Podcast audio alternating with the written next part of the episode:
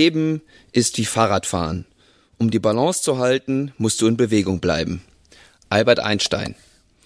Mit diesem Zitat ein wundervolles Herzlich willkommen zurück zum Podcast für nicht entscheidbare Fragen mit meiner Wenigkeit Lennart Stechmann und meinem kongenialen Podcast-Partner Dr. Klaus-Dieter Dohne. Hi KD.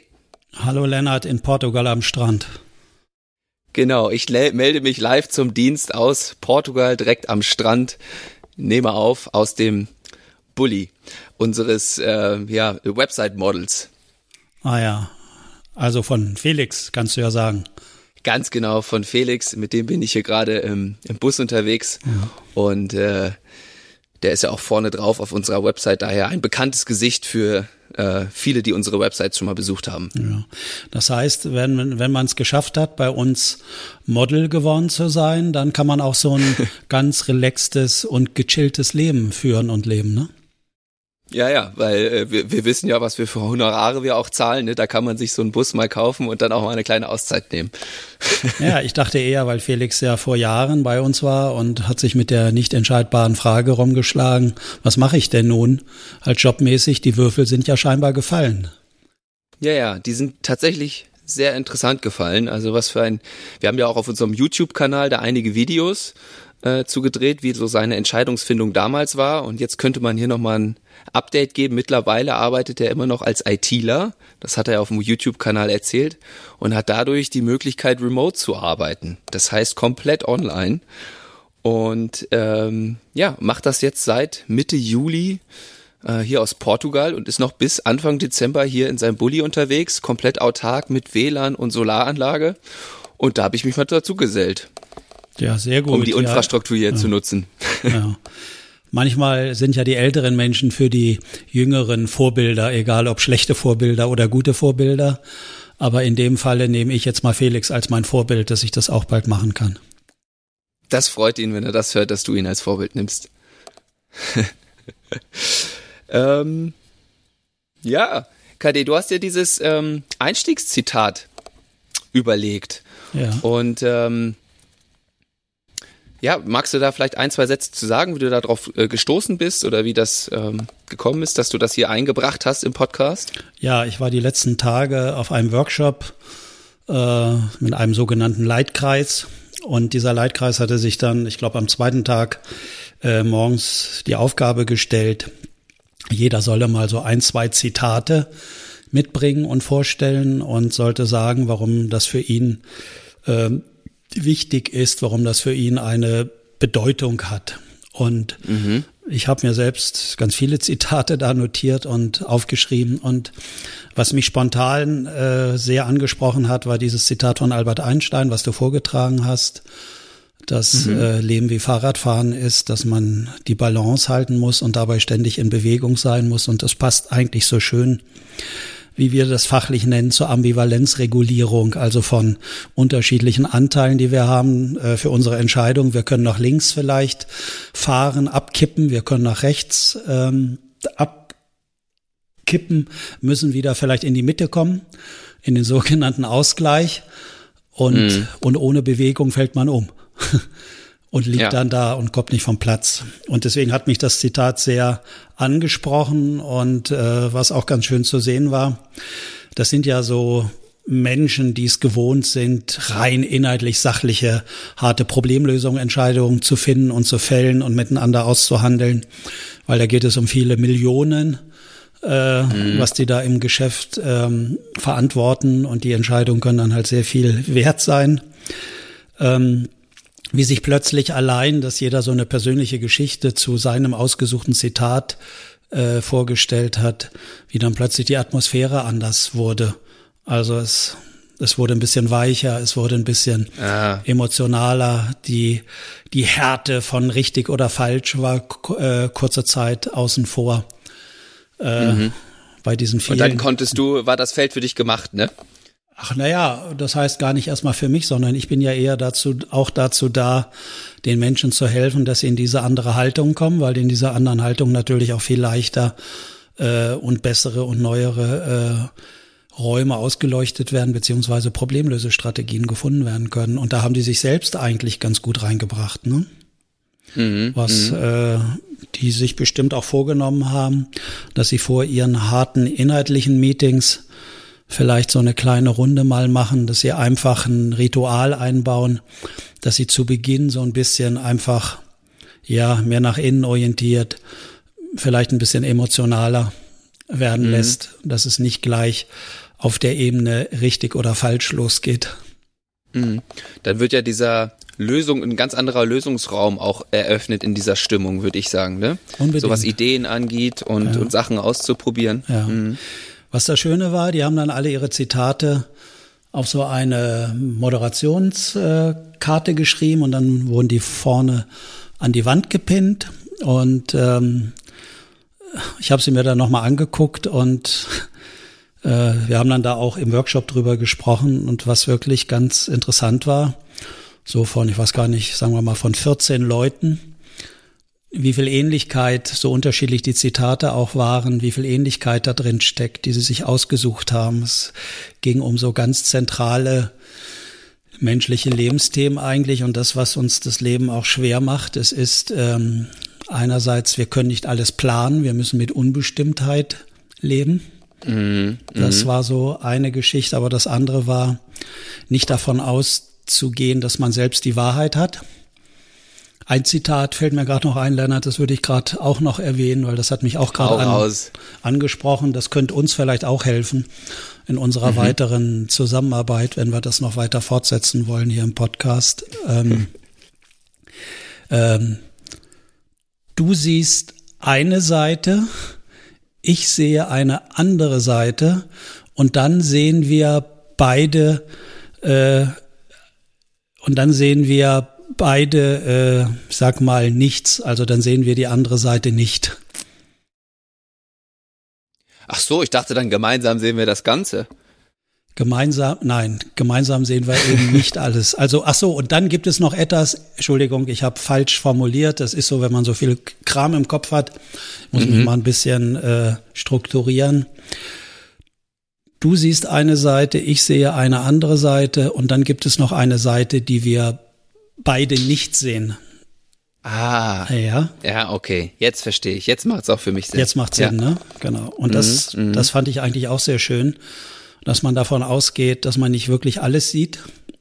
Und was auch ganz häufig äh, in den unterschiedlichen Zitaten sich wiederfand, war der Perspektivwechsel und einfach mal innezuhalten und ein Stück zurückzugehen und von außen nochmal auf die Phänomene, mit denen man sich da so rumschlägt im Alltag, zu schauen. Das mhm. machst du ja auch mhm. gerade in Portugal. Du gehst ja weit in die Ferne und guckst von draußen jetzt nach Hause auf dein Leben, wie du sonst hier den Alltag verbringst.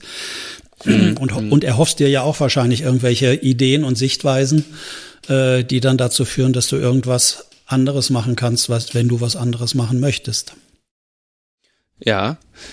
Ja, das ist, also im Grunde ist das hier nicht so ein, so ein klassischer Urlaub, wo ich dieses komplette rauszoome, was wir ja auch schon in der Folge vor, in unserer Comeback-Folge, wo es ja auch um Urlaub ging, äh, das Ziel ist, sondern es, ich versuche hier im Grunde wie Felix so zu arbeiten, also ich habe mir Urlaub genommen, falls das Ganze nicht funktioniert, aber hier so zu arbeiten, dass ich nur das mache, wo meine Energie hingeht. Zum Beispiel dieser Podcast, äh, um da mal herauszufinden, okay, wie wäre es denn eigentlich, wenn ich ein Arbeitsleben hätte, wo ich nur das mache, worauf ich Lust habe.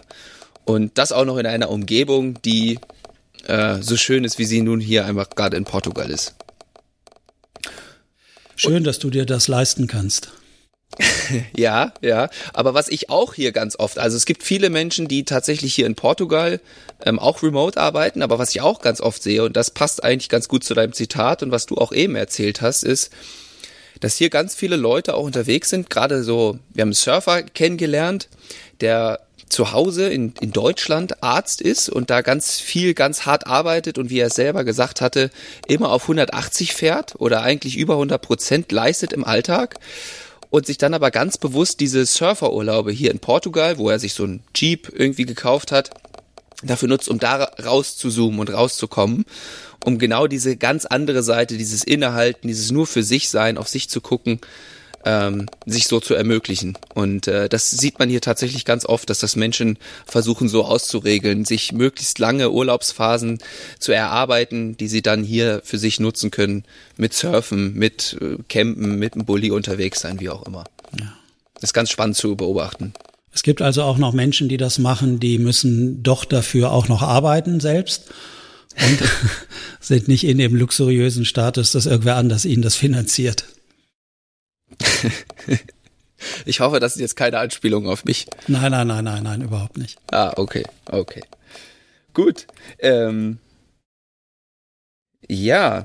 Mm, und diese Unsicherheit aushalten, da habe ich jetzt ich habe da ähm, auch, manchmal bereite ich mich ja durchaus auch auf diesen Podcast vor und da ging jetzt auch in diesem Urlaub, äh, in dieser Phase meine Energie hin, dass ich mich damit auseinandergesetzt habe, was ja jetzt ganz präsent seit mehreren Jahren in den Medien, in Büchern ist, die Sinnsuche.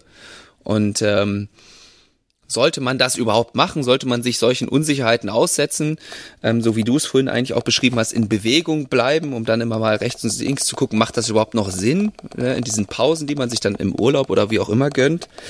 Ähm, und da haben die untersucht, inwiefern das glücklich macht. Also ich weiß nicht genau, wie die Untersuchung aufgebaut war, aber Leute, die sich nach Sinn gesucht haben, da Gedanken gemacht haben, wie glücklich die sich einschätzen, gegenüber Leuten, die einfach sich ganz klar positionieren. Es gibt keinen Sinn oder ich habe den Sinn gefunden, ich mache mir da keine Gedanken drum. Für mich ist alles richtig oder falsch. Ich brauche hier keine Unsicherheiten aushalten. Und da wurde tatsächlich gar kein Unterschied gefunden. Und das fand ich ganz spannend, ähm, da nochmal deine Sichtweise vielleicht auch zuzuhören. Wie, ja, sollte man sich diesen Unsicherheiten überhaupt aussetzen oder könnte man nicht einfach sagen, komm, es gibt keine nicht entscheidbaren Fragen, ganz klares Ja oder Nein. Ähm, dann macht man sich auch gewisse schwierige Gedanken gar nicht erst. Ja, schwierige Frage. Wenn das jetzt schon wissenschaftlich abgesichert ist, dass es keinen Unterschied macht, dann kann ich ja schlecht mit einer abweichenden Meinung daherkommen. Aber äh, ich, ich, ich erhoffe mir tatsächlich eine abweichende ja, Meinung. Ja. Ja, aber es ist ja so, heute wird ja gern, äh, auch das ist ja das Spannende, wie bekommen Menschen Sicherheit in ihrer Argumentation und dann wird ja gern auf wissenschaftliche Ergebnisse abgehoben, mm. wo schon gleich äh, im Vorfeld mitgeteilt wird, komm bloß nicht auf die Idee, eine andere Meinung zu haben, weil es ist längst schon untersucht. Mm, mm. Und bewiesen, deswegen ist mir das aufgefallen. Also ich nehme das jetzt nicht ja. so ernst, weil ich weiß, wie wissenschaftliche Ergebnisse zustande kommen, insbesondere die Interpretation der statistischen Aus Auswertungsergebnisse, wenn das die Leute draußen immer so wüssten, wie viel Subjektivität da in die Interpretation fließt. Aber gut. Ja. Ähm, ja, es bleibt doch für mich eine schwierige Frage. Also es ist ja, natürlich können, können Menschen glücklich sein und ich glaube, dass ich hm, früher zumindest auch immer gesagt habe, äh, was wäre ich froh, wenn ich nicht diese schweren Entscheidungskonflikte hätte. Ja, mache ich so oder mache ich so. Das heißt, arbeite ich nur noch remote in Portugal. Das könnte mir natürlich auch äh, gut gefallen. Mhm. Oder in einem anderen Land. Oder gehe ich dann doch hier ganz normal meinem Arbeitsalltag mit Kunden nach und so weiter. Ähm, ich glaube, dass ich glaube tatsächlich, dass das bewusste Angucken von diesen nicht entscheidbaren Fragen äh, für mich ein Zustand eines hohen Reifegrades ist. Mhm. Ob das jetzt mit Glück assoziiert ist, weiß ich nicht. Aber ich glaube, wenn ich mich bewusst diesen Fragen ähm, stelle, im wahrsten Sinne des Wortes, und die nicht vermeide, dann glaube ich, erreiche ich irgendwie mehr reife Sicherheit in mir mhm. und fälle Entscheidungen bewusster, als dass ich mich von außen durch irgendwelche Faktoren, Phänomene, Schnelligkeiten immer wieder zu, zu ähnlichen Dingen entscheide, also nicht wirklich die entscheidenden Lebensfragen anschaue. Und das muss mhm. nicht glücklich machen. So. Ja. ja, genau. Das ist, das ist dann nicht gesagt, ob das wirklich glücklich macht, aber die Chance ist, würde ich, so würde ich es beschreiben, jedenfalls da, weil ich hm. glaube, bei dieser anderen Art und Weise ist es dann doch schon, wie du beschreibst, also das kann ich ja nur subjektiv an mir festmachen, dass man dann doch immer wieder eigentlich das Gleiche macht, sich doch immer wieder gleich entscheidet, äh, und eben keine bewusste Entscheidung für sich trifft, ob das wirklich immer noch so der Fall ist. Fühle ich immer noch so? Macht das für mich immer noch Sinn? Naja, auf jeden Fall haben wir ja gesagt, wer sich diesen Entscheidungen aussetzt und wirklich hinguckt, der kommt mit Eigenverantwortung in Kontakt. Und wir haben ja auch schon mal gesagt, oder ich sage das zumindest öfters, ähm, dass es dass man nicht davon ausgehen sollte, dass das Erleben von Eigenverantwortung für alle Menschen ein hohes, einen, einen hohen Anreiz irgendwie darstellt. Mhm oder überhaupt Wert hat. Mhm. Genau. Und deswegen organisieren ja viele auch ihren Alltag oder ihr Leben insgesamt so, dass sie möglichst wenig von diesen schwierigen, nicht entscheidbaren Fragen haben oder halt zu fällen mhm. haben. Und mhm. äh, mir ist es gerade noch mal so aufgefallen. Wie gesagt, ich war die letzten Tage unterwegs im Altmühltal. Das war sehr schön landschaftlich und äh, mit diesem Führungskreis nenne ich ihn mal. Und die hatten äh, also das sind natürlich Menschen, die sind es gewohnt, auf einer inhaltlich-sachlichen Ebene wieder Lösungen zu finden, ja. Probleme anzugehen, äh, Programme aufzusetzen, wie man in die Umsetzung kommt, äh, die wollen Strategie bilden und so weiter und so weiter. Gibt's dann auch einen Strategieleiter und so weiter. Also alle mhm, Rollen sind da mhm. ganz gut, ganz gut verteilt und ähm, so dass man das im Auge hält. Und dann haben die äh, ganz oben vom Vorstand haben die so einen, ja, einen Arbeitsauftrag erhalten, dass sie ihr Geschäftsvolumen um was weiß ich wie viel Prozent äh, ausbauen sollten. Und dann haben die angefangen, so wie man das dann macht, aha, das ist der Auftrag, jetzt müssen wir ran. Und dann haben die das in ihren gewohnten Mustern gemacht. So. Und dann wurde, wurde eine Arbeitsgruppe, eine Projektgruppe nennen die das, ins Leben gerufen. Der Strategieleiter, der leitete die. Dann wurde dem Strategieleiter noch ein externer Consultant zur Verfügung gestellt, der sich scheinbar mit solchen Fällen, wie man das macht, ganz gut auskennt. Und dann äh, und dann haben die angefangen zu arbeiten und dann haben die das umgesetzt und oder halt versucht umzusetzen. Dann haben sich andere Firmen angeguckt, die so ähnlich sind wie sie, wie die das gemacht haben und dann fing diese Projektgruppe an zu arbeiten und zu arbeiten und zu arbeiten. Und dann äh, sind sie irgendwann aufgeschlagen, weil sie festgestellt haben, das funktioniert alles gar nicht, weil sie überall gab es irgendwo Schwierigkeiten, die Leute haben da nicht mitgezogen und so weiter. Ja, und dann habe ich sie mal gefragt, ob sie mal ein anderes Vorgehen erleben wollen, wo man wie man die Dinge angehen kann, ohne dass man auf einer Sach- und Inhaltsebene sofort Lösungen erarbeitet. So. Mhm. Und dann fanden sie das ganz spannend. Und dann habe ich das angemalt, visualisiert, wie man das so nennt, vorne an der Flipchart. Und dann habe ich gefragt, wo kam zuerst die erste Idee her, dass sie ihr Geschäftsvolumen erweitern sollen? Ja, das kam von da oben vom Vorstand. So, und dann habe ich da einen Pfeil hingemalt. Wo hat er das hingegeben? Ja, zu uns. Leitkreis. Okay, gut. Da habe ich gefragt, ja, und dann? Und dann haben sie einfach angefangen, das genau in ihren Routinen und Sicherheitsmustern anzugehen, wie ich eben schon eben schon mhm, ausgeführt habe. Die richtig, mhm. genau. So und dann habe ich Ihnen noch mal vorgestellt oder das wurde Ihnen dann auch klar. Dann habe ich gesagt, wenn Sie das jetzt so alles gewusst hätten, wie ich Ihnen das hier aufskizziert habe, welche organisatorischen Einheiten, welche Menschen sind von dieser Maßnahme überhaupt betroffen? Wer wird eher Schwierigkeiten haben, weil er denkt, da muss ich was abgeben?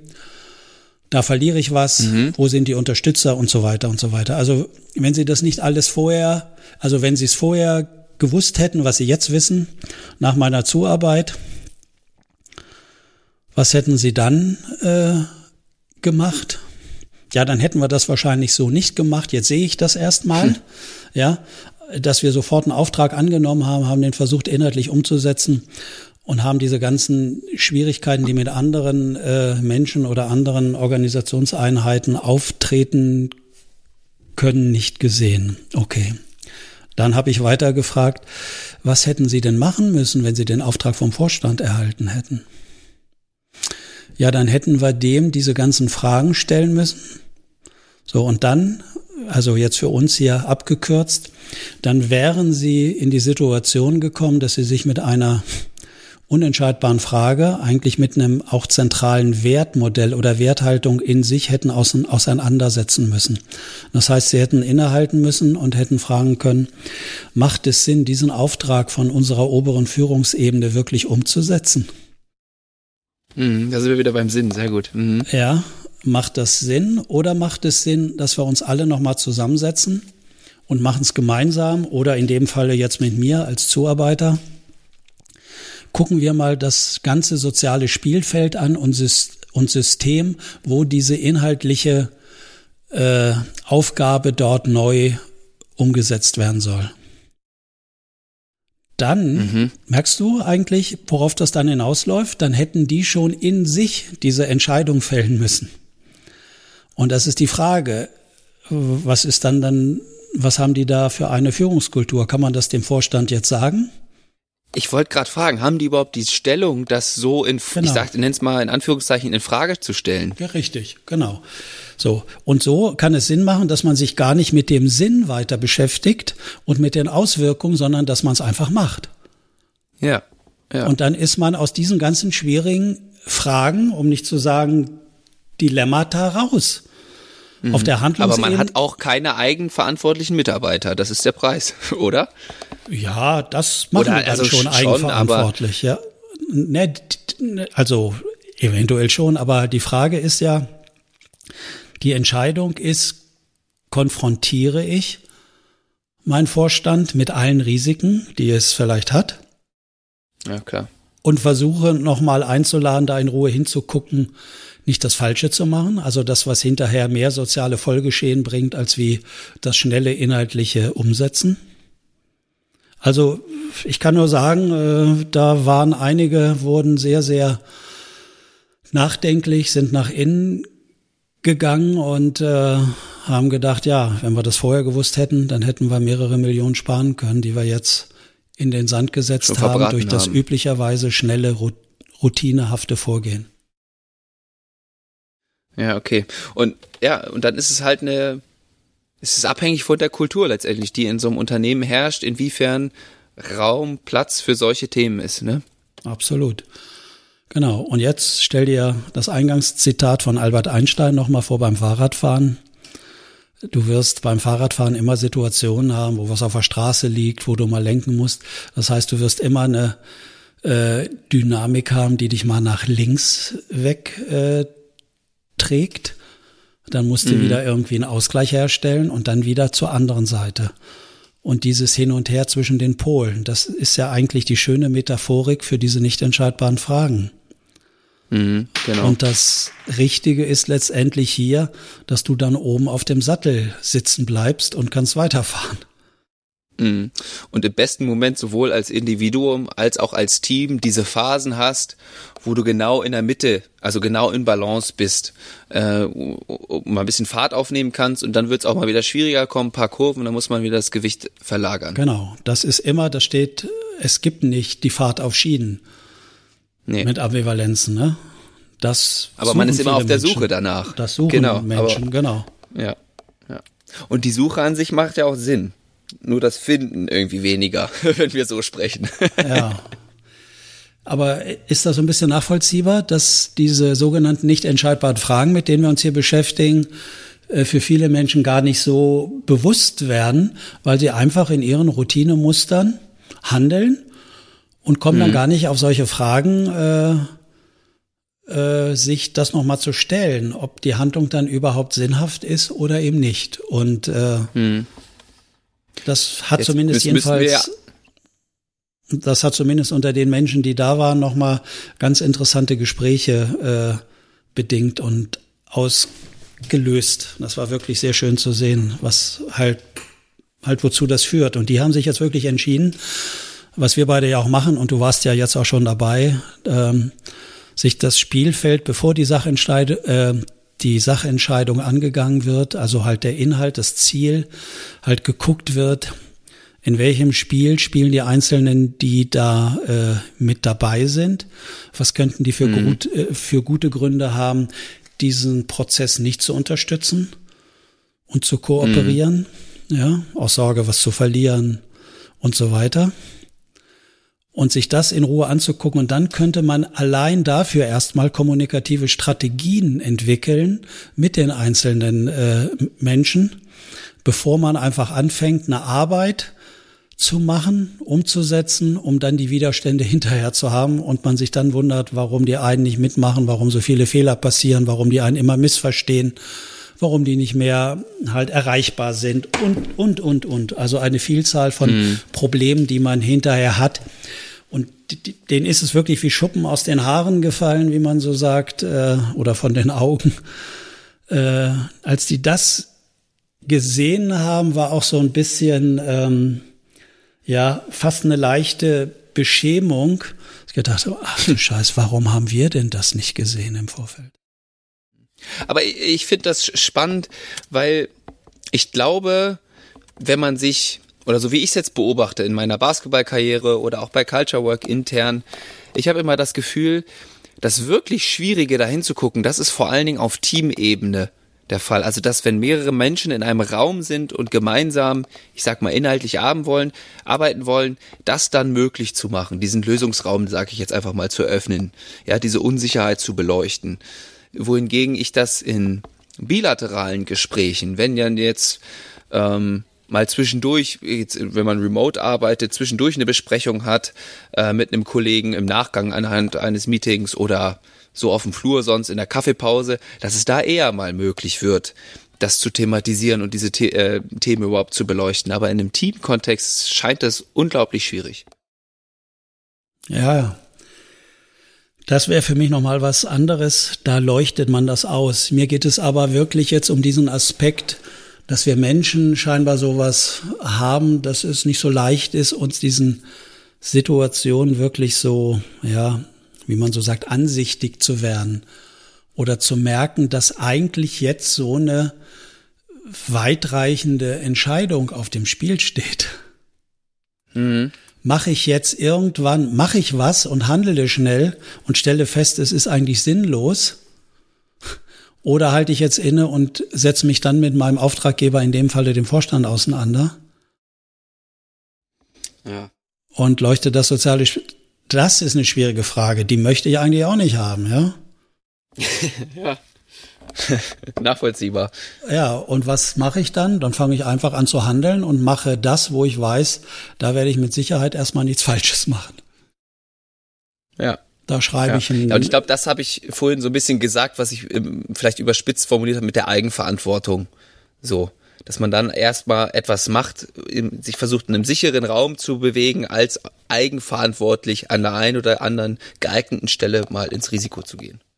Ja, ich finde diese Parallelen so spannend zwischen Arbeitsteams, wonach die suchen, wie die das versuchen anzugehen und zu dem, wie wir Beginn, zu Beginn gesprochen haben, eigentlich fürs Individuum durchs Leben zu gehen. Da anhand dieser Modelle, die wir ja oft nutzen mit den Ambivalenzen, ähm, mit dem Online-Tool, was wir versuchen auszuleuchten, ähm, dass es dann doch eigentlich immer wieder dieselben Themen sind. Tja. Wenn äh, die Themen für uns Menschen so so elementar sind und wir eigentlich nur leben, weil wir diese bipolare Bauweise haben, diese angelegten Widersprüche in uns und müssen dafür immer wieder einen Weg finden. Und mhm. das ist ja das Alleinstellungsmerkmal von uns Menschen, dass wir Entscheidungen bewusst fällen können. Bei den anderen Lebewesen sagt man, die sind durch ihren Instinkt von dieser Entscheidung befreit. Die machen das anders. Mhm ohne dann was falsch zu machen, Schuld auf sich zu laden und so weiter. Und um jetzt deiner Logik von vorhin zu folgen, wenn Menschen das nur machen, wenn das wissenschaftlich bewiesen ist, müssen wir jetzt nur noch irgendeine Studie aufsetzen, wo es bewiesen ist, dass es ein äh, ja, zufriedener macht, wenn man sich mit nicht entscheidbaren Fragen auseinandersetzt. Ja, zumindest guckt man dann hin und man ist nicht in Gefahr, dass mit der Zeit irgendwas einreißt, was man dann nicht gut findet. Äh, es gibt in Heidelberg, äh, gab es einen Paartherapeut oder ich weiß nicht, ob der noch praktiziert, aber auf jeden Fall hat der eigentlich immer gesagt, sozusagen, nach jedem Jahr, dass die Beziehung, die Paarbeziehung läuft immer nur für ein Jahr. Dann ist definitiv Schluss. Okay. Und dann muss man sich zusammen hinsetzen und ganz bewusst entscheiden, will man ein weiteres Jahr machen? Ah, die Vertragsverlängerung genau, steht an. Genau. Und wenn ja, Wie sollte es dann werden, damit ich mich nochmal drauf einlasse? Ja. Also einfach, einfach um der Gefahr vorzubeugen. Man ist 20, 30, 40 Jahre zusammen. Das Leben ist dann, ist dann rum und stellt dann hinterher fest, wie viele, eventuell viele Unzufriedenheiten, aber unerfüllte Lebenswünsche vielleicht äh, dort auch auftauchen. Ja, ja, genau. Ja, das ist ja spannend. Dann ist es ja doch, im Basketball beschweren sich da immer äh, alle Spieler eher drum, äh, weil da ist es auch so, dass man immer nur ein Jahres- beziehungsweise zehn Monatsverträge unterschreibt und dann auch immer wieder neu gucken muss, mit dem Team verhandeln oder sich ein neues suchen. Mhm. ja, das ist, äh, das ist ganz spannend, wenn ich das nochmal kurz aufnehmen darf, das Beispiel von vorhin. Jetzt hat ja so ein Leitkreis, so ein Führungskreis, hat ja, hat ja auch äh, Chefs oder Chefin noch, die nochmal in der Hierarchie weiter oben sind. Mhm. Und das mhm. ist ganz spannend, dass dann von denen natürlich erwartet wird, Sie hätten ja das viel eher ansprechen müssen, Sie hätten da den drauf aufmerksam machen müssen und so weiter und so weiter. Das heißt, äh, da laufen dann auch wieder so interessante kommunikative Prozesse, dass auch da schon wieder die Verantwortung oder die Schuld, Schuld, dann da weitergeschoben wird, damit man sich selbst eher davon frei machen kann. Das sind auch immer wieder ganz, ganz interessante Prozesse. Und dann habe ich gesagt, okay, angenommen, Sie wären jetzt hier Chef und Sie hätten diesen Auftrag erhalten. Und Sie haben ja alle irgendwelche Wertvorstellungen, wie autonom und mutig man so unterwegs sein sollte in seinem mhm. Leben. Mhm. Wie hätten Sie es entschieden? Wären Sie in Widerspruch gegangen? Hätten Sie es einfach mitgenommen, den Auftrag? Da ja. ist dann sofort Schweigen im Raum. Ne? Ja, klar. Wie würdest du, ja, und die Parallele auch hier wieder zum Individuum ist ja auch ganz oft das Einnehmen einer Opferhaltung. Also irgendwer im Außen ist schuld dafür, dass ich mich gerade nicht glücklich fühle. Ähm, oder irgendwer genau. im Außen muss es für mich richten, wie auch immer.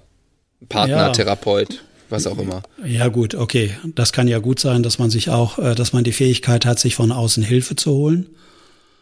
Das ja, das wäre eine Fähigkeit, da gebe ich dir recht. Ja. Das ist ja, als wenn man da glaubt, man muss immer alles halt alleine lösen, so wie ich. Ja. äh, dann sieht das schon mal ganz anders aus. Und ähm,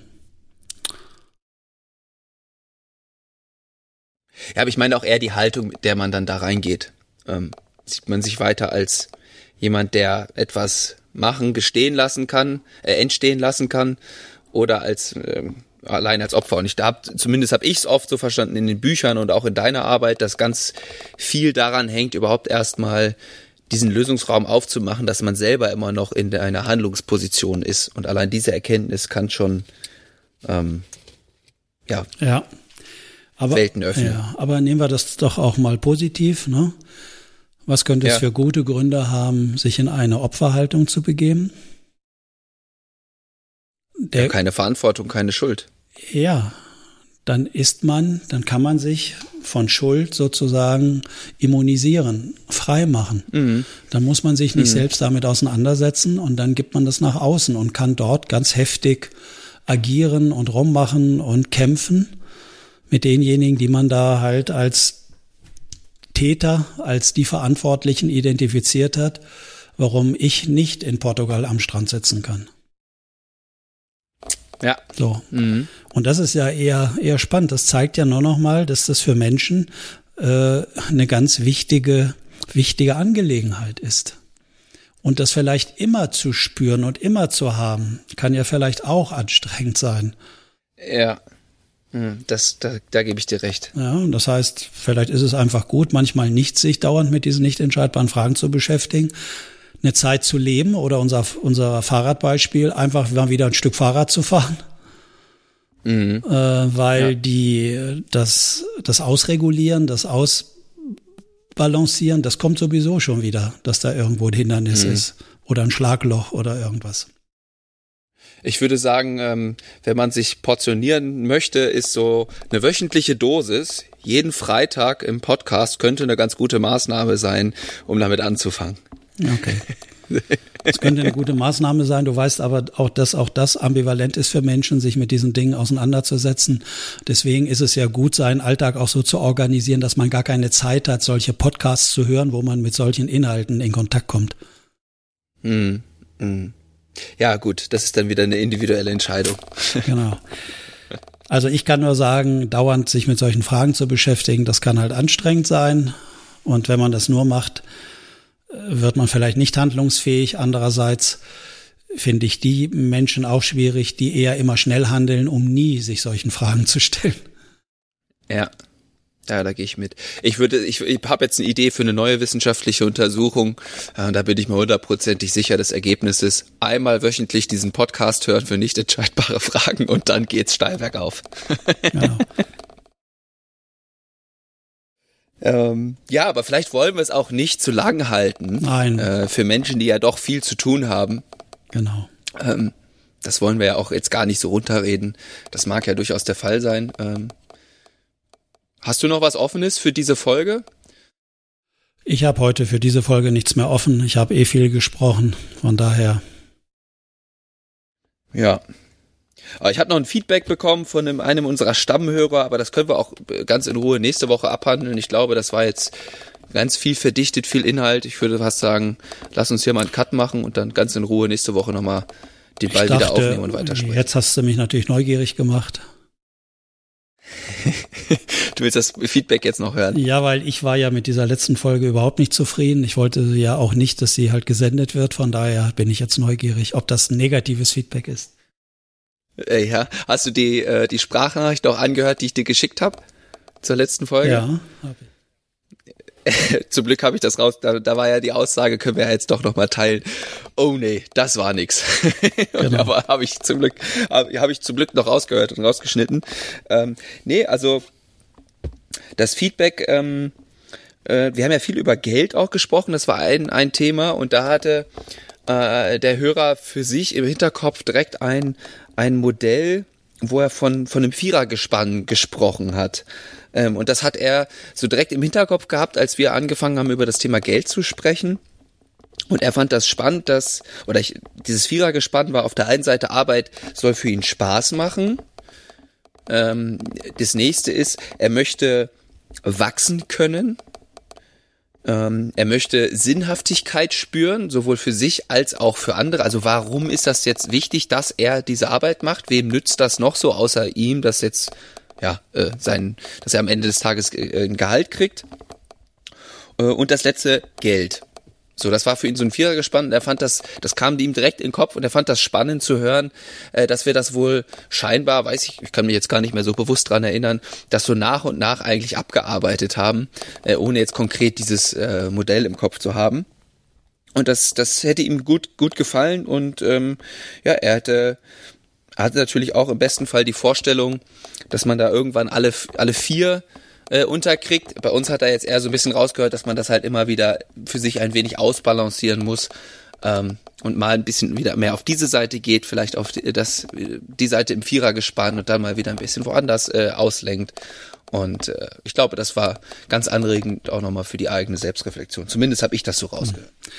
Das ist sehr schön. Also das hat mir jetzt auch nochmal gut getan, das zu hören, das Feedback. Und zum Abschluss vielleicht möchte ich noch sagen, mir ist gerade dabei nochmal eingefallen, äh, worum es im Leben auch häufig gehen sollte, ist, was beim Fahrradfahren auch nur ganz, ganz schlecht geht, ist, das ist Rückwärtsfahren. Man ist gezwungen, nach vorne zu fahren ja, im Leben. Ja. Und kann beim Fahrradfahren Wunderbar. sich nicht mit den Dingen zu sehr auseinandersetzen, was da halt hinter einem liegt. Ja, ja. Sehr schön. Das ist doch ein wunderbares Ende. KD, ich danke dir für deine Zeit. Mir hat's riesen Spaß gemacht und wir hören uns nächste Woche wieder. Immer noch aus Portugal. Gut, dann noch eine gute Zeit und einen schönen Gruß an Felix, an unser Model, Topmodel Felix. Äh, schönen Gruß ans Topmodel Felix, richtig aus. Äh, er grinst. okay.